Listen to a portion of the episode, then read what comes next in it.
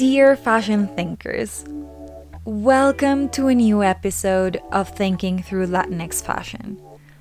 As I promised last time, today I return to the list with which I started this podcast, and which feels way too far in the past, with action steps towards learning how to constantly think and rethink Latinx fashion in order to strengthen the fashion systems of Abya Yala. My mission here is to highlight the need to question absolutely every narrative we're told from Euro North American perspectives about what fashion is and should be, whether it's Latinx fashion or not. To do so, I'll use my personal experiences as well as my experiences as an educator, as I end up doing almost inevitably these days. Let's begin with the latter.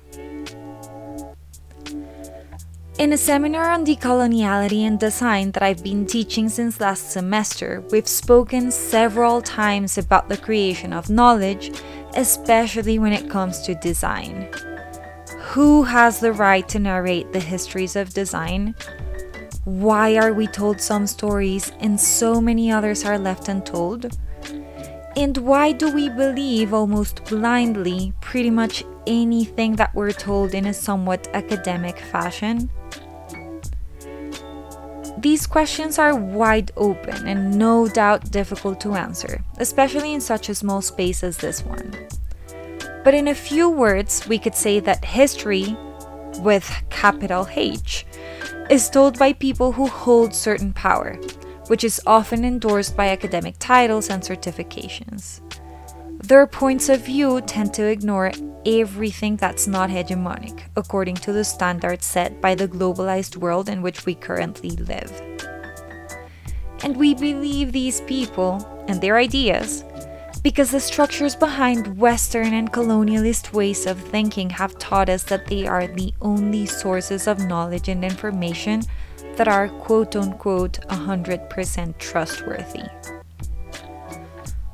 In our class discussions, I've also realized that we believe in these sources because that's exactly what we've been taught to do since very early on. We learn to absorb information, to repeat and summarize what we're told, but never to question these ideas.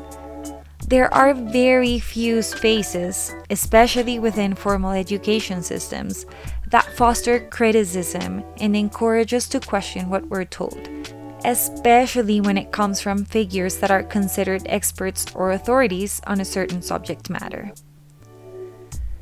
Maybe that's why we continue repeating ideas like fashion was born in 18th century France, or that there's no such thing as fashion in Abya Yala, as all we manage to do is copy foreign models or that the only look that actually represents Latinx aesthetics is the Caribbean tropicalism that is starting to get tired, for some of us at least. And this leads me to my personal experience. A few days ago, I listened to one of the latest episodes of one of the podcasts that's on my usual playlist while I move around Bogota. And I was absolutely shocked by two things. First, that the person interviewed spoke such an intense Spanglish that I didn't even dare to share the episode because I feared that some of my followers wouldn't understand it for using so much English. And here I must note that this podcast is meant to be in Spanish and intended for a Spanish speaking Latinx audience. The second aspect that shocked me was that the interviewee defined Latin American fashion and its attractiveness for the whole global fashion industry based on the extravagant, opulent, and even excessive stereotypes about Latinx identities, which have been imposed on us for so long. I don't know if I was the only person shocked by these two relatively minor aspects of a podcast episode that was otherwise informative and entertaining but I have a feeling that they remain unquestioned by most of the people that have listened to this episode. And that's likely because the trope of Latin American fashion as tropical and excessive has been repeated at least since the dawn of European invasion of what we now call the Americas. One of the historical examples that I've analyzed in my research comes from a travel account published by the Spanish scientists Jorge Juan and Antonio de Ulloa in 1748. They commented that in Quito at the time, people of fashion dressed ostentatiously. Like Juan and Ulloa, other travelers wrote about the fashionable excesses of people who inhabited Abya Yala during and after the colonial period.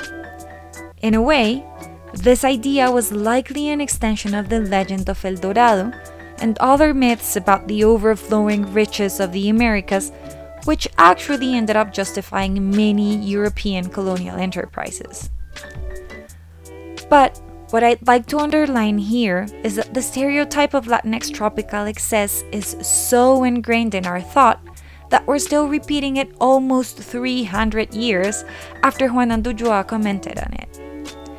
Even worse, we've internalized it so much that it now forms a constitutive part of how we construct and express our Latinx identities as both individuals and brands.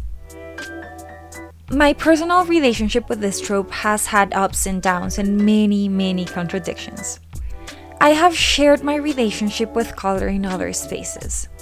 But after rejecting it almost entirely during my first months as a graduate student in New York, I ended up returning to it as a way of reclaiming my origins and embracing an identity that I had denied at some point in order to fit in.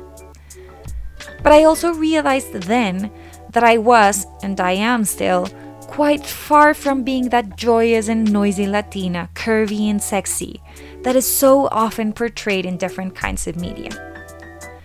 Around this time, I was also forced to confront the harsh reality that, however awful it may sound, I am part of that global north of our global south in South America. I am part of those privileged few that are so often so ignorant and so rarely empathetic that we tend to forget what being Latinx means, especially outside of Latin America. And I think it was there exactly when I learned to question everything around me. I can't point to a specific moment, but I can tell you that it was within the fissures and the contradictions that emerged within these processes of self recognition and self stereotypation that I learned to question. I learned to question everything that we're told about being Latinx. I learned to question what a Latina is, can, and should be in the New York fashion industry and I learned to question the possibilities of a scholar of Latinx fashion in the whole wide world. And without noticing, I took the leap to what I still do today. I work towards a radical transformation of what we think about Latinx fashion, past and present, within and outside of Yala. This radical transformation is centered in questioning absolutely everything we've been told that fashion, Latinx or not, should be. That's why my PhD dissertation attempts to rewrite the history of Latinx fashion during the colonial times, focusing on the Viceroyalty of New Granada in the 18th and 19th centuries. That's why I adopt decolonial and counter hegemonic perspectives whenever I teach about fashion studies and design studies. That's why I publish this podcast and I try to share as many ideas as openly as possible on social media. But I've now come to realize that this ability to question is also the fruit of my own privilege.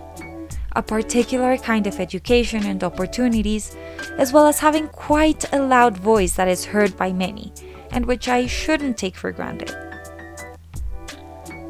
So, what about those who don't have the chance to question everything so openly for whatever reason?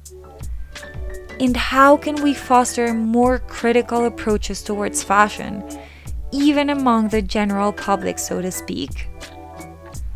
I honestly don't have clear answers yet. In my courses and in social media, I try to note the importance of questioning absolutely everything every time I can. And writing this newsletter or recording this podcast might also contribute. But is this enough? And what else could we do? As usual, I need you to help me answer these questions. What do you think? Please do let me know your ideas in the comments or by replying directly to this email if you received it. Thank you. Thank you for reading.